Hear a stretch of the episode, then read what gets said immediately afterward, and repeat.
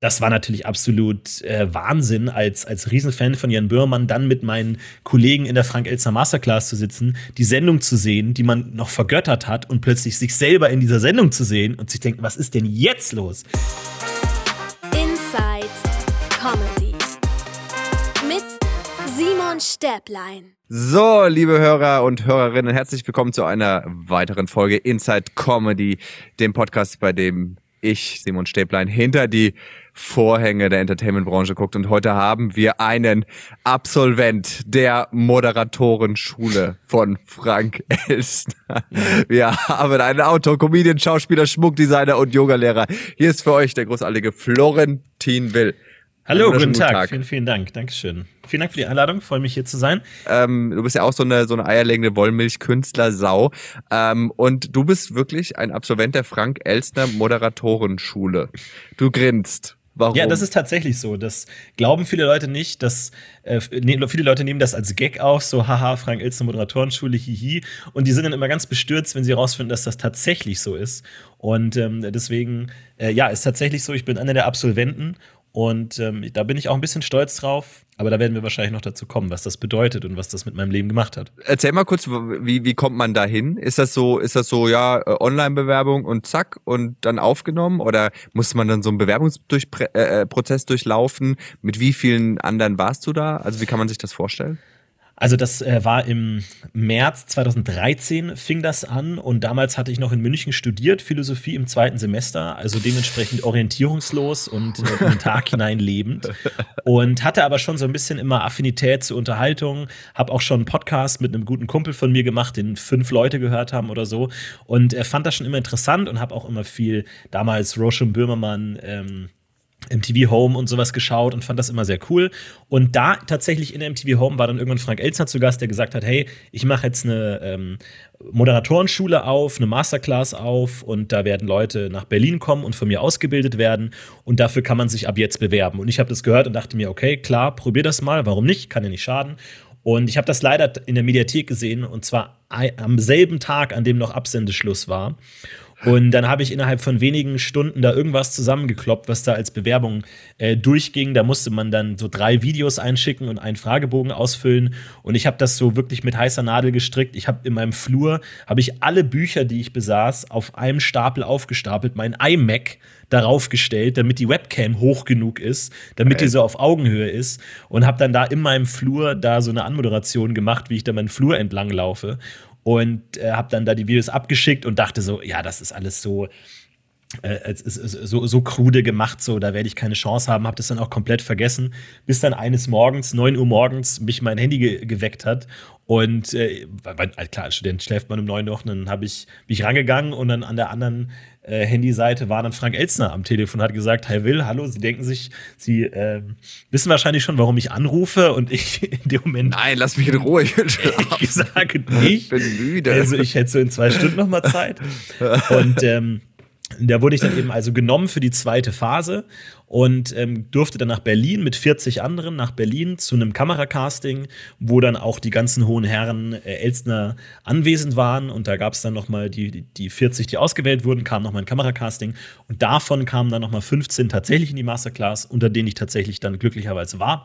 Und dann war ich Teil der ersten und letzten Frank Elstner Masterclass.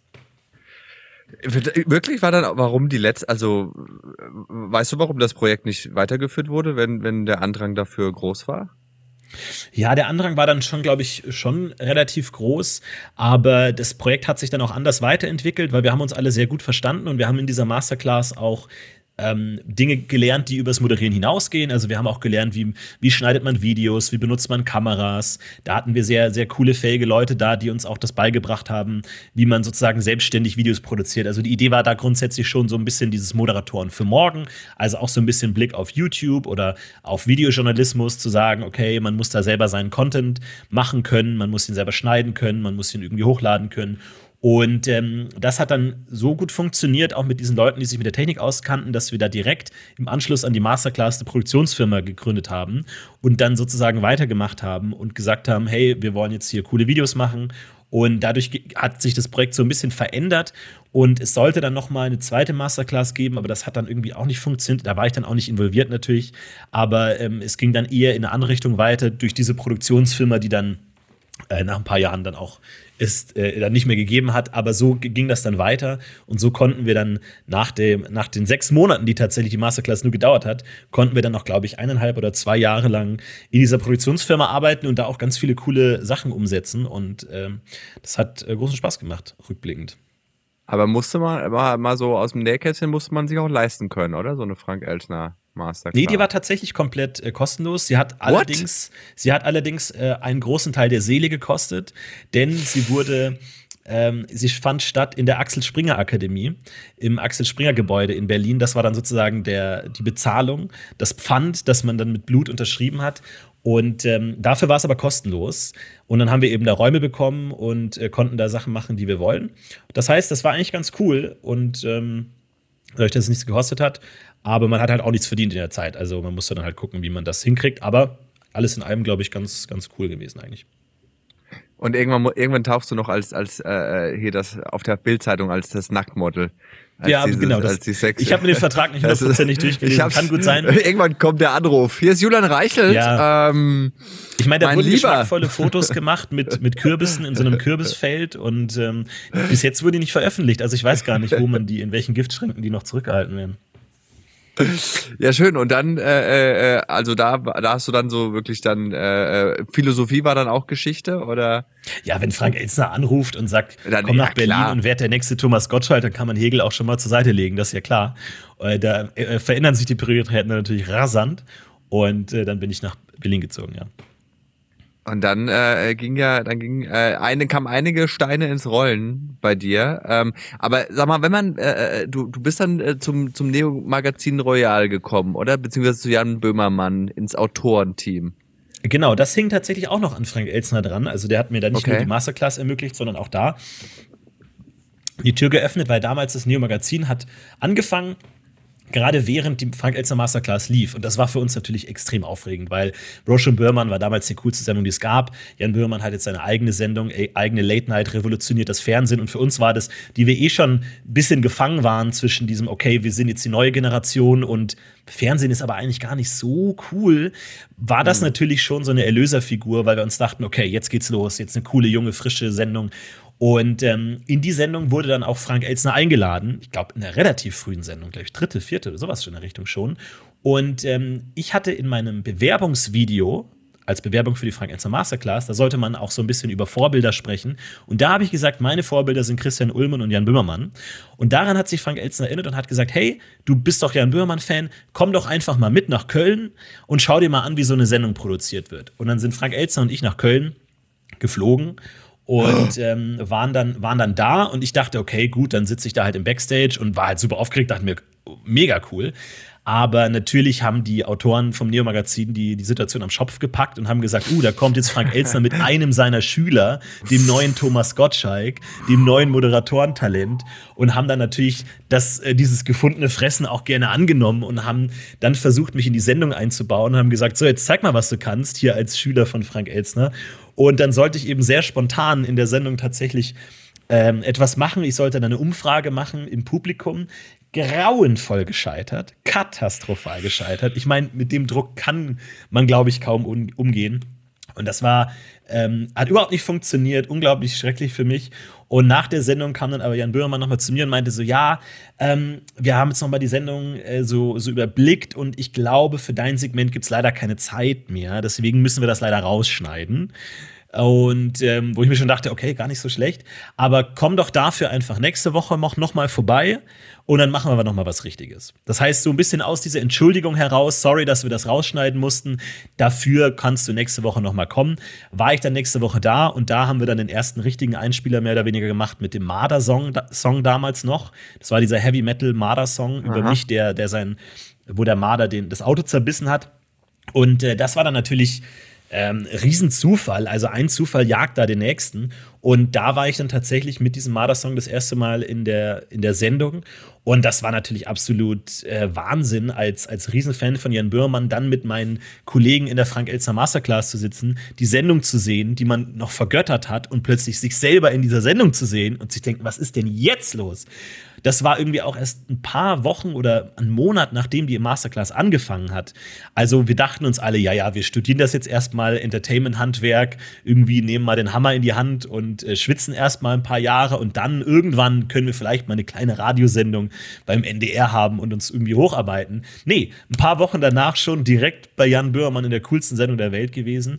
Und ähm, das ging dann glücklicherweise auch immer wieder so weiter, weil die dann auch so gemerkt haben, okay, so eine Figur kann funktionieren, so ein bisschen der ähm, Journalist im Hintergrund, der Redakteur, der Praktikant, das hat sich dann auch mal so ein bisschen geändert, was genau meine Rolle war.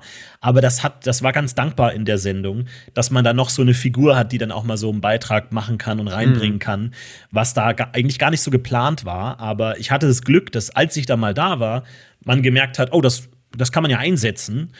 Und das war dann erst so sporadisch, immer wieder so, hey, wir haben eine Idee, komm mal her, mach mal das, mach mal das. Und irgendwann wurde es dann sozusagen Vollzeit, dass ich dann beim, als ganz ein Stück später, als es dann äh, Royal war, Neo Magazin Royal, dann auch für ein Jahr oder eineinhalb Jahre als, als Autor dann dabei war. Und ähm, ja, so hat sich das entwickelt aus, aus einer Aneinanderreihung an Zufällen und äh, glücklichen Umständen. Also, das ist schon echt ein bisschen verrückt, wie das passiert ist.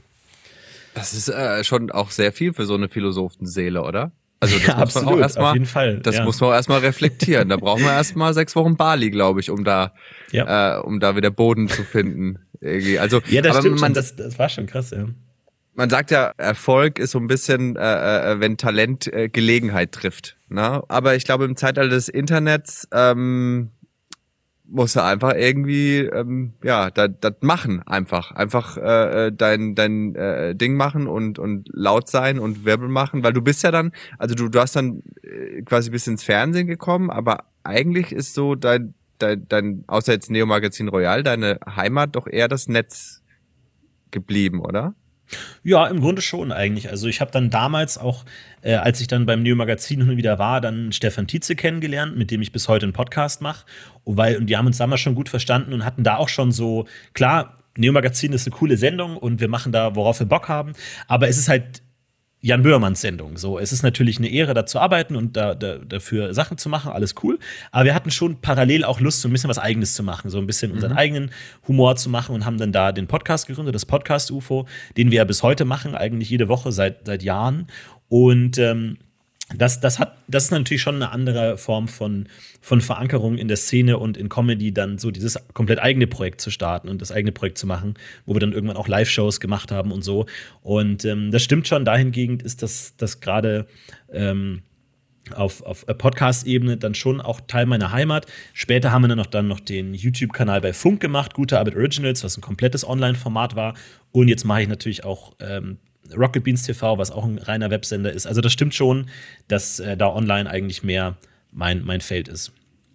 Und kannst, kannst du das äh, irgendwie an irgendwas festmachen? Also was, wo siehst du die, die Vorteile äh, der, der Online-Unterhaltung oder der Netzunterhaltung gegenüber der, des, des linearen Fernsehens? Also ich fand es schon auf jeden Fall sehr cool, beide Welten kennengelernt zu haben, weil natürlich beim Fernsehen man schon merkt, dass der Aufwand größer ist, der, die Ansprüche höher sind und ähm, also so eine Late-Night-Show-Produktion mit, mit riesigem Team und gerade bei der BTF, wo dann auch die, die Technik äh, wahnsinnig krass ist, die Animation immer, der ganze Aufbau, alles super professionell ist und da irgendwie 30 Leute hinter der Bühne dann immer rumwerkeln und die Gäste organisieren und der da und so.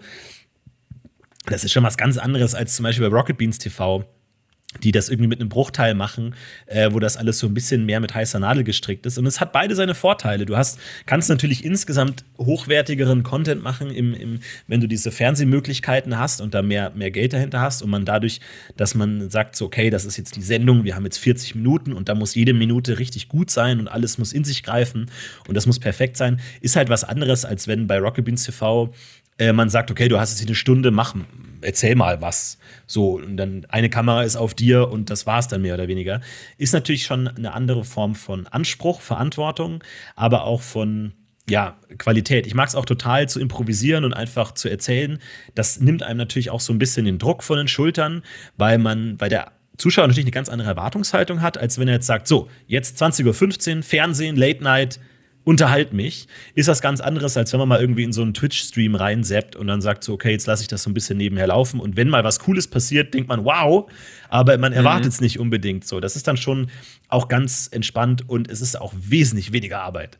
Also, wenn ich mir anschaue, wie viel Arbeit in so eine Fernsehsendung wie das Neo Magazin fließt, mit Wochen davor schon Texte schreiben, abnehmen, Einspieler drehen, umschneiden, nochmal angucken, nochmal umschneiden nochmal einzelne Sachen neu drehen, nochmal Voice-Over, wirklich bis es wirklich passt. So, das ist schon was ganz anderes, als ähm, wenn man da einfach so relativ äh, intuitiv da die Internetsachen macht.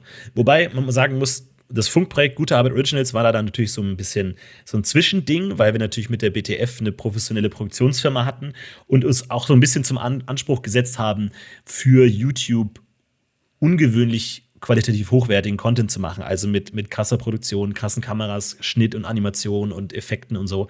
Da, da haben sich die beiden Welten dann schon so ein bisschen getroffen.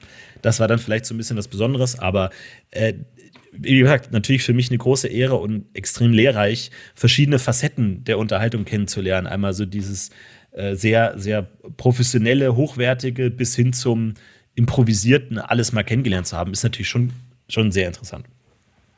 Ich habe äh, äh, vorhin äh, in der Tat noch dein äh, Was ist der beste Senf-Video äh, mhm. überflogen, das ja für den äh, Grimme-Preis nominiert war. Hast du den auch gekriegt? Ich weiß es gerade gar nicht. Äh, ich glaube, der wurde noch war, gar nicht verliehen. Der ist im Mai oder, jetzt. Oder, Wir sind momentan okay. noch ähm, Aber du bist da, du bist da nominiert mit diesem, was ist der beste Senf?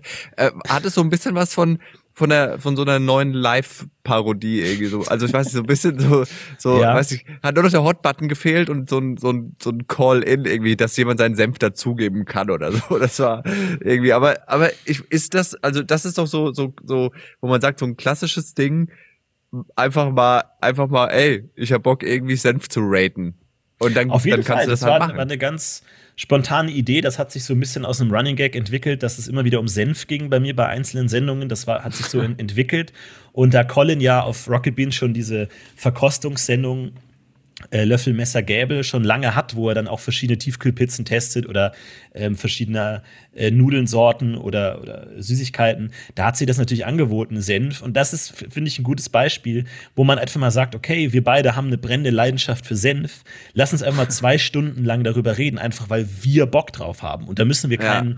Redakteur überzeugen oder niemandem erklären, warum das jemand interessiert, sondern nee, es reicht, dass wir Bock drauf haben. Und wir nehmen uns dann auch einfach mal zwei Stunden, weil es gibt keinen Sendeplatz, niemand beschränkt das. Und dann machen wir das halt einfach, so lange, wie es dauern muss.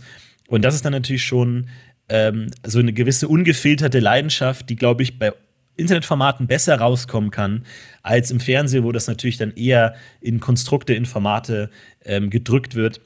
Hat alles Vor- und Nachteile, aber da, glaube ich, sieht man auch gut die Vorteile von, von dieser Internetproduktion, wie es da funktioniert hat. Aber gibt es äh, aus, den, aus den zwei Welten irgendwas, wo du sagst, ähm, das macht dir mehr Spaß? Oder, oder, oder fühlst du dich so zu, zu beidem dann doch irgendwie gleichermaßen hingezogen? Und äh, riffst du lieber oder hast du mehr dieses, dieses, dass du denkst, boah, ich habe gern viel Geld und will's perfekt machen und und na, dieses. Schwer zu sagen. Also Spaß ist natürlich mal der eine Aspekt, aber der andere Aspekt ist, dass ich auch einfach wahnsinnig faul bin und äh, oh. diese improvisierte, spontane Sache einfach wesentlich leichter ist. Du tauchst da einfach auf und laberst zwei Stunden lang.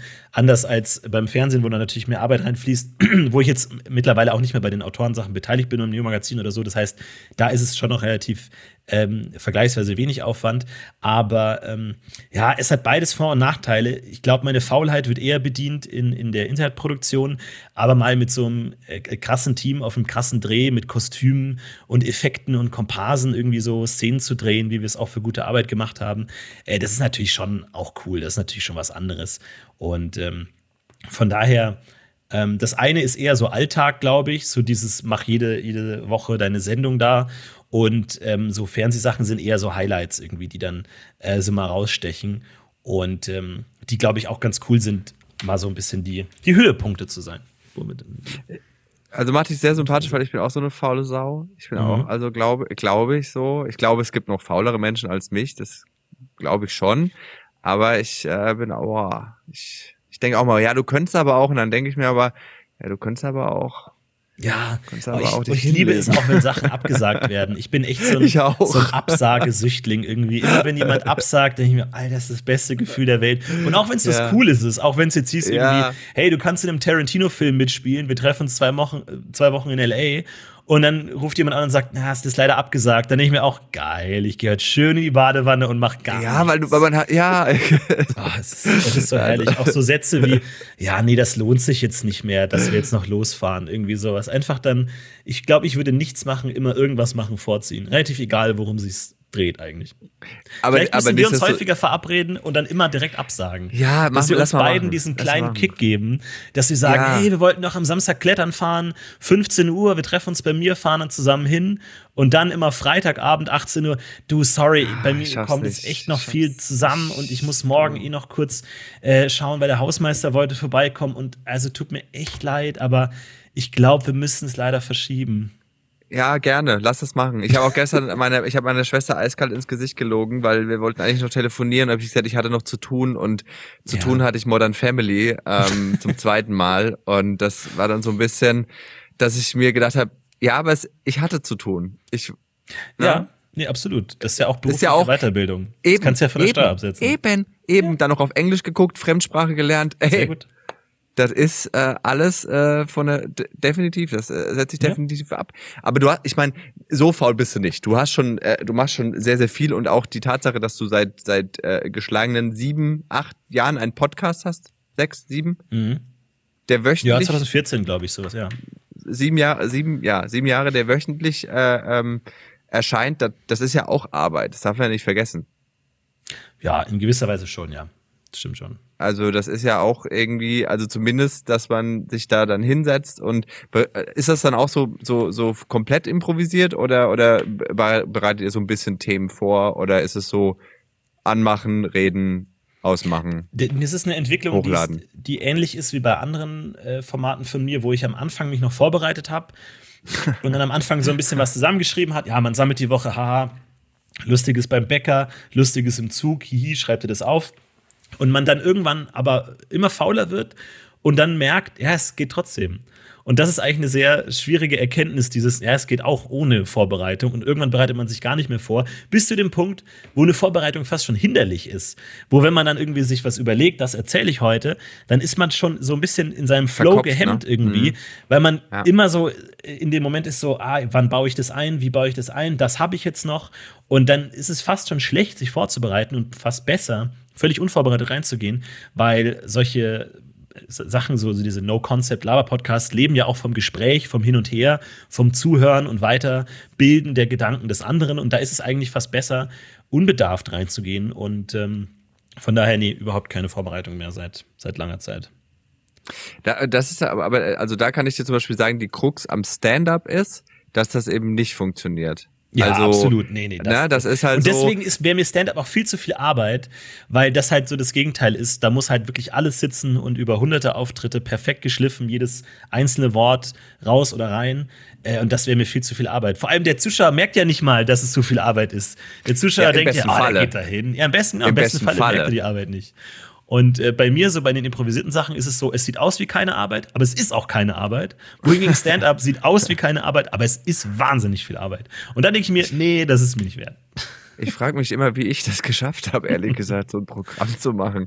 Äh, keine Ahnung. Aber es ist, auf der anderen Seite ist es so, dass, dass, ähm, dass äh, auch, ähm, wenn ich, wenn ich zum Beispiel so eine, so eine Nightwatch-Moderation oder so mache, dass ich dann irgendwie, ähm, äh, klar, ich habe so, ich mache das jetzt seit ein paar Jahren, das heißt, ich habe auf jeden Fall so meine, meine, meine Kiste, auf die ich zurückgreifen kann. Aber oft ist es auch gut, wenn ich, wenn ich mich nicht vorbereite, weil dann Mhm. bin ich auch viel schneller so und viel connecteder zum Publikum und alles. Ähm, das ist immer so ein so ein bisschen so ähm, ja so echt so eine Waagschale, ne? Oder, so eine so eine Wippe so, weil wenn du dich gar nicht vorbereitest und auf einmal da stehst und nicht weißt, über worüber du reden sollst, dann wird's auch so ein bisschen äh, äh, wenn du dich zu sehr vorbereitest, bist du zu verbissen. Also Stand-up ist wirklich so, äh, gerade wenn du ein Pro Pro Pro Programm feilst, ist nochmal was anderes, aber so, dieses Stand-up moderieren ist so, mach nicht zu wenig, aber mach auch nicht zu viel. Das ist Ja. äh, Ja, ja irgendwie, schon. Ähm, das ist äh, echt ganz crazy, aber Das kann Hast ich schon mal gemacht? Ich habe auch, ähm, ich habe einmal fünf Minuten Stand-up gemacht, ähm, aber danach nie wieder. Ähm, ich habe da aber auch großen Respekt davor. Vor allem, ich glaube, es ist natürlich auch hundertmal so schwer, wenn man es alleine macht. Weil ähm, zu zweit kommt man ja meistens auf irgendeinen Ja. Gedanken, den man dann weiterentwickeln kann. Und ähm, ist natürlich auch eine Herausforderung, weil du weißt, wenn der eine aufhört zu reden, muss ich anfangen zu reden, egal ob ich gerade einen Gedanken habe oder nicht. Oder ob ich äh, gedanklich noch bei Nougat bin oder so. Und ähm, da ist natürlich schon was anderes. Und wenn du alleine bist, musst du es halt völlig alleine tragen können. Von daher ist es auch schon nochmal was anderes und auch bestimmt schwieriger. Also da vielleicht ist vielleicht ein bisschen Vorbereitung nicht schlecht. Aber ja, das wirst du besser wissen. Ja, du, ich habe alles vergessen. Ich bin, ich bin leer. Ich Ja, bin, aber ist es nicht ich auch gut? Dann kannst du nochmal komplett neu anfangen, dich nochmal komplett neu erfinden. Also ich glaube, dass ähm, ehrlich gesagt so, ähm, das, also mir persönlich hat die Zeit äh, ganz gut getan, glaube ich, so mich auch als als Künstler irgendwie nochmal so so zu hinterfragen und so und irgendwie ähm, ja so wirklich so so so Deep Fragen zu stellen. Warum mache ich das? Was ist Mhm. mein Ziel? Was was will ich am was will ich erreichen am Ende des Tages und so Zeug, ne? Also wo man halt sich wirklich so mal eingehend damit beschäftigt, so okay, was was was verlässt meinen Mund und warum? Ja, und ähm, das sind coole Fragen gewesen, die äh, nicht einfach waren zu beantworten und auch nicht abgeschlossen sind, aber ähm, ich fand für mich persönlich eine, oder finde ich es gerade eine, eine sehr spannende Zeit. Ich glaube, ich werde ich werd ganz, ganz, ganz gut performen, wenn es wieder losgeht. Also ich habe ich Bock freu mich drauf, und ja. ähm, hab da, ich glaube, das wird wird äh, sehr sehr cool. Ähm, wie ist das bei dir? Wir haben wir haben deinen Instagram Account mal gecheckt. Da war der letzte Post irgendwann 2020. Äh, kein Bock. Ja, das hat sich auch so ein bisschen entwickelt. Ich war anfangs auch noch sehr aktiv auf Twitter und äh, habe da wirklich auch immer versucht, Gags rauszuhauen und Likes zu sammeln und habe mich immer gefreut, wenn die Likes bekommen und wenn nicht. Tweets Ja. wieder gelöscht und so. Echt? Und ähm, ja, ja, das, das war fast schon. äh, Das war fast schon eine Obsession, irgendwie dann zu Okay. verfolgen, in, in wie viel Minuten, wie viel Likes und so. Und ähm, da, da war ich total aktiv. Da gab es da auch habe ich das Gefühl, mehr noch so eine Szene von Leuten, die wirklich nur auf Gags aus sind und gute Gags wertschätzen und so. Ähm, und ich habe dann aber auch gemerkt, je mehr ich andere Outlets habe, also bei Moin Moin Rocket Beans Podcast, wo ich da irgendwie meine Gedanken unterbringen kann, desto weniger interessiert mich das danach nur noch irgendwie rauszuhauen. Also ich glaube, wenn man dann genug Löcher hat, wo man dann sein Zeug abfließen lassen kann, braucht man andere Löcher dann nicht mehr. Und so hat sich das bei mir irgendwann mit Twitter erledigt und auch Instagram äh, habe ich dann gar keinen Bedarf, weil ich dann irgendwie eine ähnliche Rückmeldung oder eine ähnliche Befriedigung auch einfach von anderen Quellen bekomme. Und äh, deswegen sich das eher so ein bisschen aufgelöst hat. Ich bin jetzt mit überrascht, dass du 2020 gesagt hattest. Ich habe jetzt eher so mit 1998 gerechnet, aber äh, es ist da viel Ja, auf deinem. MySpace-Account ist auch nicht mehr viel los, äh, Leute. Da muss er ganz echt. Ja, Genau, Lokalisten äh, ganz ungepflegt, leider. Also, leider. da ist äh, nicht viel los, aber äh, wie oder äh, was was hältst du so von der von der Comedy und Unterhaltung, die auf äh, Instagram und TikTok irgendwie so so die ja die Runde macht, so also verfolgst du das so ein bisschen, was da so die Trends und alles sind? Das auf jeden Fall. Also dafür, dass ich dann wenig äh, produktiv bin, auf, auf Instagram schaue ich mir sehr viel die, die Reels an, die Stories an, also die, die Reels, was so ein bisschen TikTok ähnlich ist, wo du auch durch so einen Algorithmus immer wieder neue Videos äh, ähm, vorgesetzt bekommst. Und ich finde da vieles tatsächlich sehr cool. Also das ist natürlich absolutes Aufmerksamkeitsgift und man, ich merke förmlich, wie mein Gehirn sich abbaut und meine Aufmerksamkeitsspanne schrumpft, weil du wirklich nach jedem, nach drei Frames schon oft so, nee, nächstes, nächstes, Ja, es nächstes. ist ja. Und du null Geduld entwickelst für gar nichts. Und es ist extrem, aber es macht wirklich süchtig, weil du wirklich so, du bist ein Swipe vom nächsten Dopamin-Hit entfernt und das nächste und nächste. Und der, der Algorithmus checkt ja irgendwann auch schon, was du magst und so und leitet dich dann teilweise in ganz obskure Ecken. Also anscheinend bin ich auch Fan von Golf. Also anscheinend mag ich Golf. Ich Wusste aber auch ich bis direkt. jetzt nicht. aber Du bist so ein Golfer. ja, ich meine, es ist doch spannend, wenn, wenn dann plötzlich so eine Maschine, so ein hochentwickelter Ultra-Algorithmus dich durchleuchtet und sagt, nee, nee, du magst Golf. Und, ich, Und du so, okay. Ja, gut, dann Wenn, ist das wenn du das sagst. ja, genau. Und ich finde, da gibt es schon sehr lustige Sachen auch. Und ähm, das ist natürlich so, diese, diese Meme-Kultur finde ich natürlich auch faszinierend. Dieses immer weiter abstrahieren, immer weiter entwickeln, dieses so einen kollektiven Inside-Joke zu haben, wo man wirklich schon so fünf Schritte tief im Sumpf sein muss, um es überhaupt zu verstehen, worum es geht. Und äh, das finde ich schon, schon spannend. Also, dass, dass ich glaube, man wird sich das in 100 Jahren angucken und nichts mehr verstehen von diesem super Nischenhumor. Und äh, das finde ich auf jeden Fall äh, sehr klasse. Natürlich, wie alle anderen Plattformen, gibt es gute Sachen, schlechte Sachen. Aber man kann das ja so ein bisschen auch selber beeinflussen damit, was man mag und liked, dass man dann gewisse Sachen nicht mehr kriegt und andere schon. Äh, aber das finde ich auf jeden Fall schon, schon spannend, was da passiert. Ist natürlich auch viel Ups die Pan-Show-Content, der halt einfach immer ein Lacher ist. Ein Pinguin, der ausrutscht, ist immer ein Lacher. Oh, da, da, ja. da, müssen, da müssen wir jetzt auch nicht so viel tun, als hätten wir großen Anspruch. Nein, ist immer lustig. Bär, der aus dem Baum fällt, ist ein Lacher. Ist mir egal, wie alt ich bin, ist lustig. Und äh, das, das hat natürlich auch diesen Charme, dass man da viel von diesen Fail-Videos und, und Ups die Pan-Show-Content bekommen kann.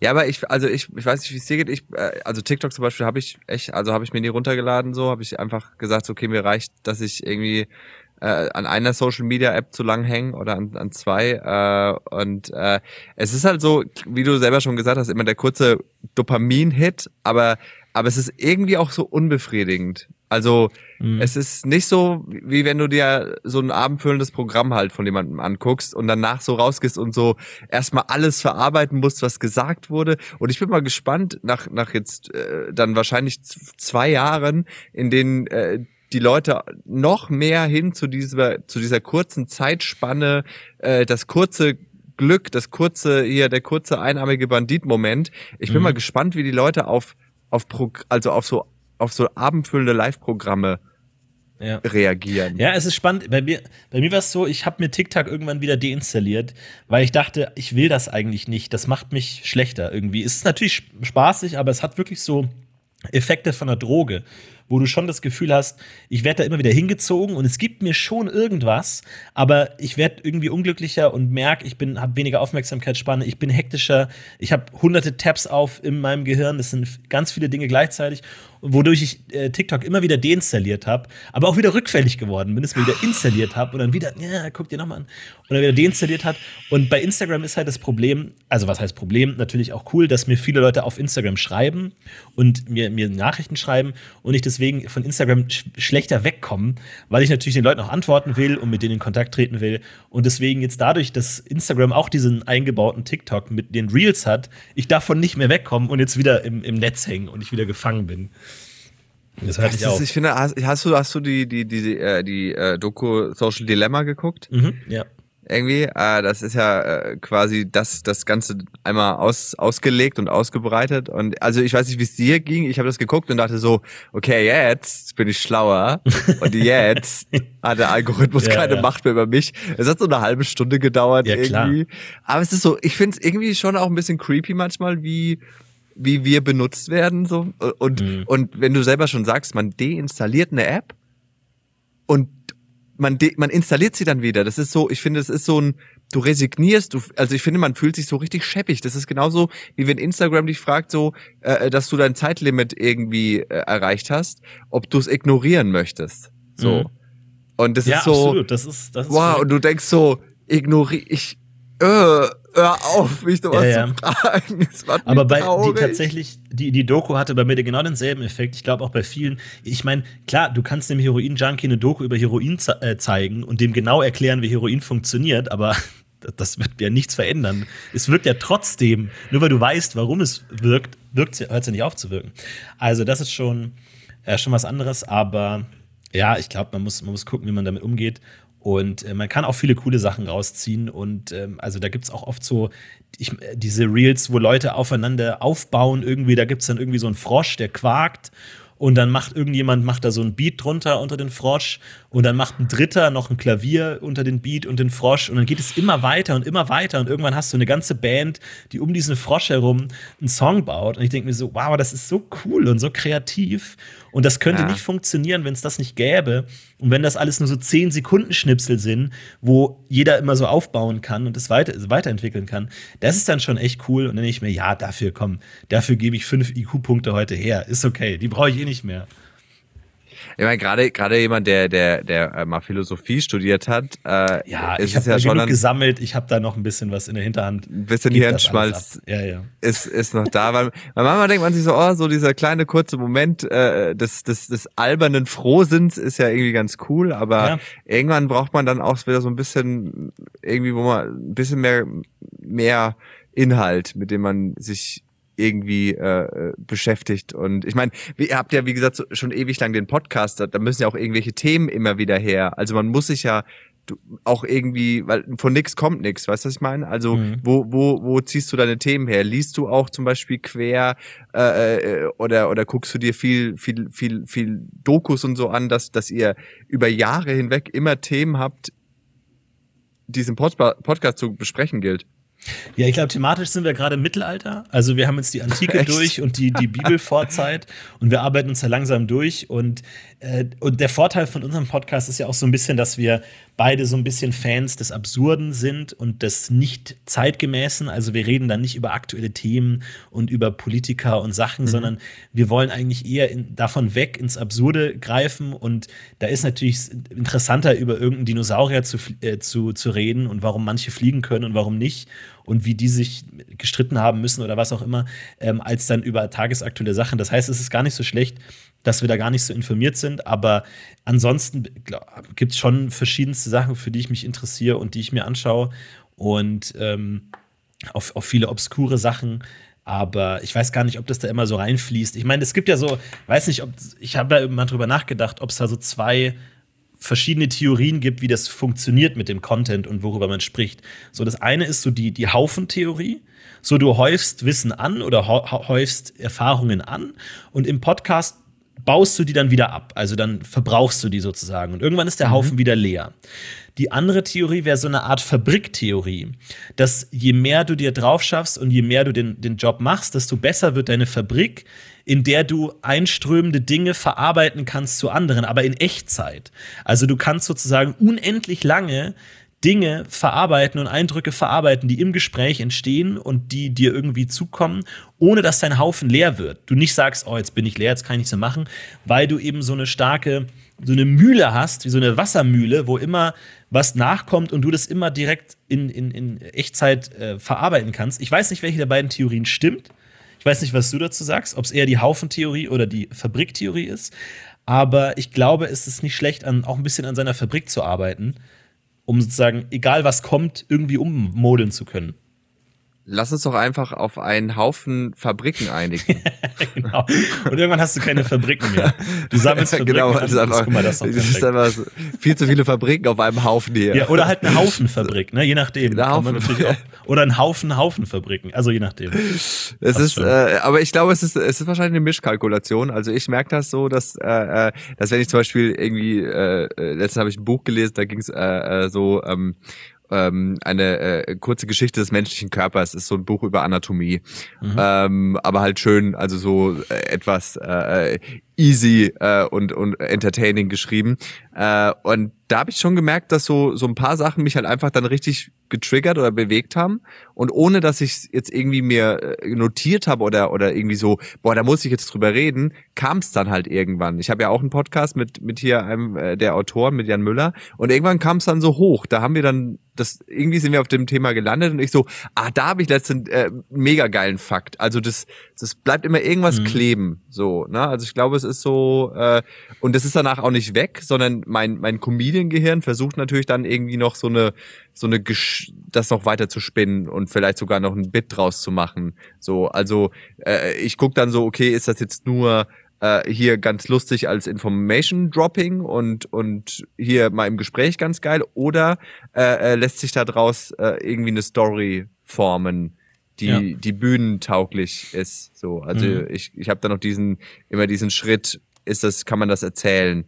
macht das, legt da irgendwo eine Pointe, so, wie funktioniert das? Äh, das geht dann, und wenn, wenn, wenn das nicht, wenn das nicht irgendwie, äh, äh wenn das keine Ressource ist, dann ist es auch wieder raus. So, dann, äh, okay, erzählt ja. und weg und alles, wo ich denke, ah, Moment. Das Gegenüber hat gerade kurz geschmunzelt.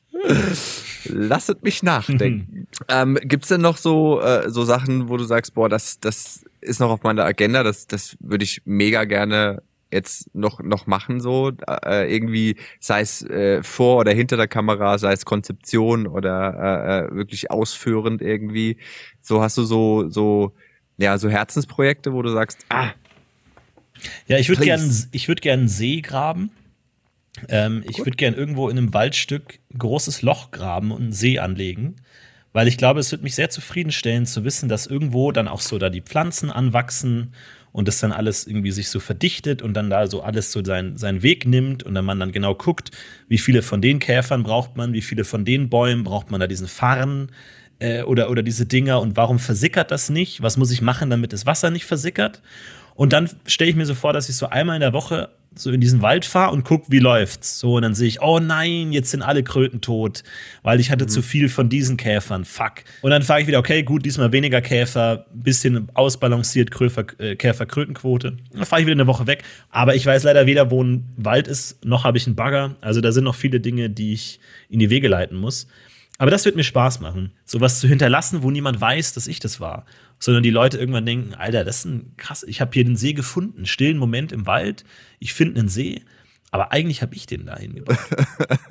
Hast du noch ein Kreativprojekt, irgendeine Serie, willst du irgendwas, willst du ein Buch schreiben, willst du noch, willst du noch irgendwas, willst du, willst du, willst du Regisseur sein? Gibt's da noch irgendwie so ein, so ein, so ein Herzensprojekt?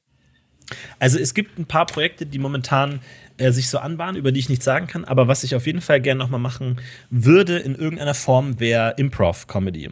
Also ähm, ich war jetzt auch die letzten Jahre äh, zweimal in New York und habe da mhm. ähm, so ein bisschen Einblick bekommen in diese, diese Ursprünge dieser Improv-Comedy-Kunst, UCB, und ähm, war absolut umgehauen. Also das ist unfassbar, was die da machen, wie die dann einen kompletten 90 Minuten Abend improvisieren und ähm, da wirklich zu fünft oder acht auf der Bühne stehen und wirklich perfekt miteinander spielen und wie ein Gehirn funktionieren.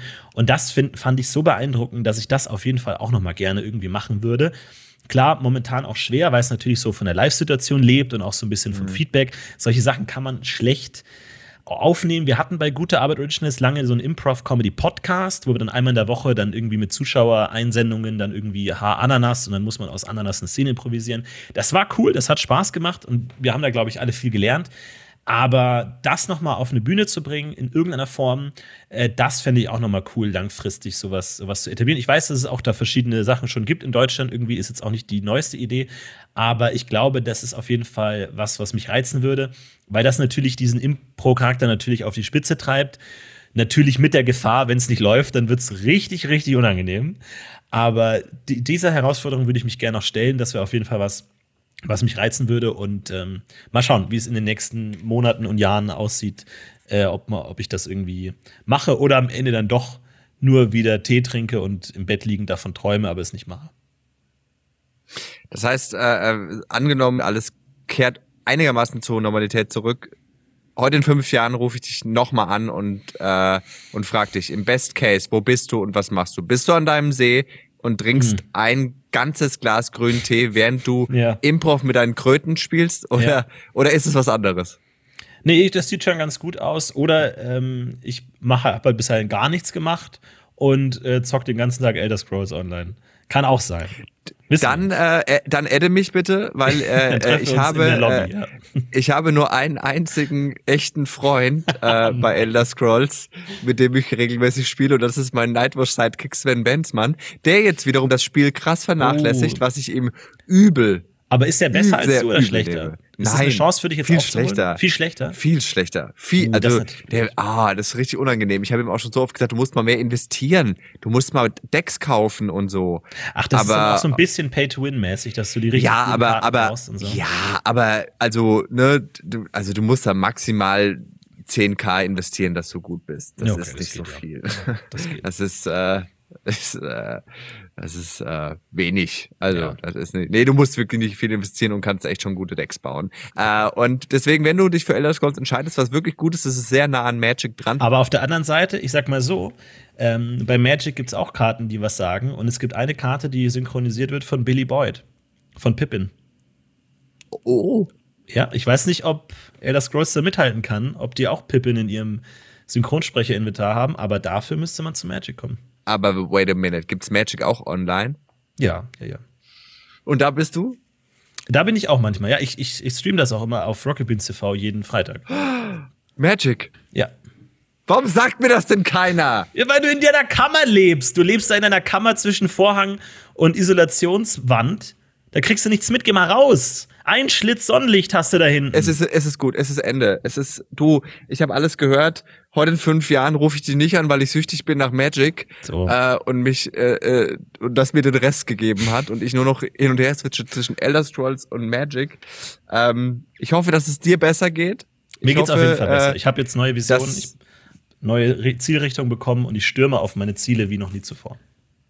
Das finde ich gut. Lass uns äh, demnächst öfter mal verabreden und dann absagen. Gerne. Ähm, I can't wait. I, can't, I can't wait. Also, dann bis in einer Woche, wenn wir äh, einfach nochmal eine Folge aufnehmen. Alles klar, ähm, wunderbar. Machen wir.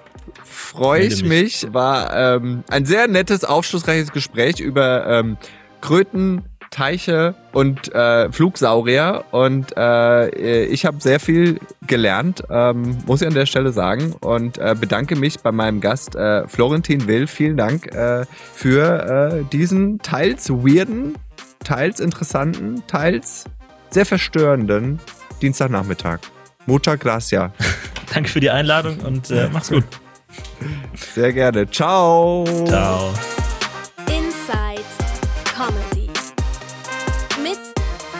Simon Stäblein. So, das war eine weitere Folge Inside Comedy und natürlich ging es hauptsächlich um mein Gegenüber. Aber es gibt auch einen Podcast, da geht es um mich. Aber nicht um mich allein, sondern um mich und um Jan C. Müller. Wir beide quatschen über alles, was uns so bewegt. Das sind unter anderem Paarhufer, Schnabeltiere oder die Bräunungscreme von Donald Trump. Wenn ihr da mehr darüber erfahren wollt, dann hört doch gerne mal rein bei Stäblein und Müller. Wir freuen uns auf euch. Und wenn ihr noch mehr Lust auf Comedy-Podcasts habt, spreche ich, Atze Schröder, in meinem Podcast Stand Up, powered by Nightwash. Also der Podcast heißt wirklich so, Stand Up, da geht es um Stand-Up-Comedy. Stand Up, powered by Nightwash, mit den größten Stand-Up-Comedians Deutschlands, natürlich vor allem auch weiblich, Deutschlands über ihre Erfahrungen, Erlebnisse und tiefe Einblicke in die Welt der Live-Comedy. Hört da mal rein, also kann ich euch sehr empfehlen.